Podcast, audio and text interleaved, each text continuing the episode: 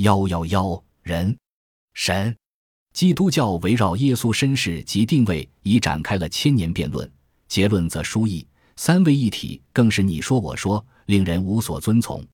因而，是耶稣创立了基督教，还是基督教产生了耶稣的悖论，再次显示魅力。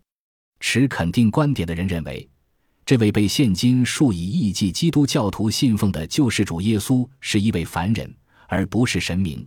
基督教是公元前一世纪时，由一位生长在巴勒斯坦的拿撒勒族人耶稣创立的。他本人也被后来基督徒崇奉为上帝，尊称为基督。持否定观点的学者提出，耶稣在历史上并无其人其事，而是一个人为的救世主。耶稣只是基督教会塑造出来的一个没有生命的偶像而已。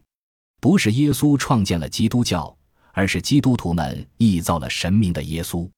多年来的科学研究成果表明，圣经中关于耶稣的传说多半属于虚构。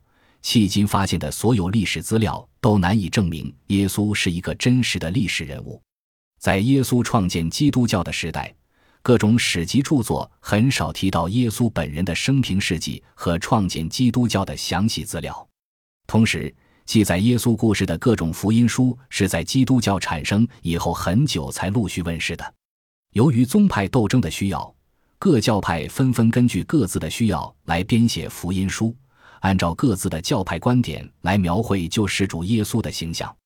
所以，路加福音中的耶稣家谱同马太福音中的耶稣家谱不大一样。即使在同一本马太福音之中，关于耶稣的描写也是前后矛盾的。一会儿说耶稣是上帝耶和华的独生儿子。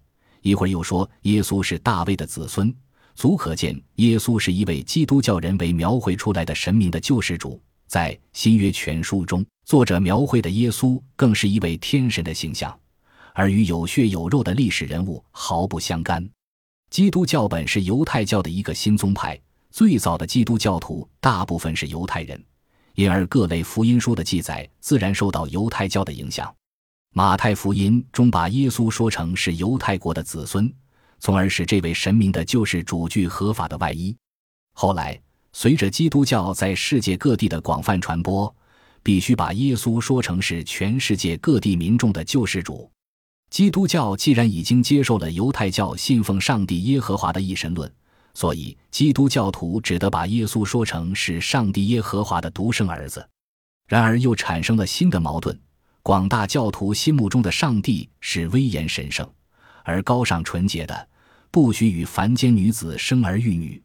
于是，福音书的作者不得不绞尽脑汁编造出圣女玛利亚尚未出嫁便受圣灵感应而怀孕的说法。正如恩格斯所说的那样，既然福音书的全部内容几乎绝对没有一件事情是历史事实，那就可以说明，连耶稣在历史上是否实有其人也成问题。耶稣是人还是神，至今难以弄清。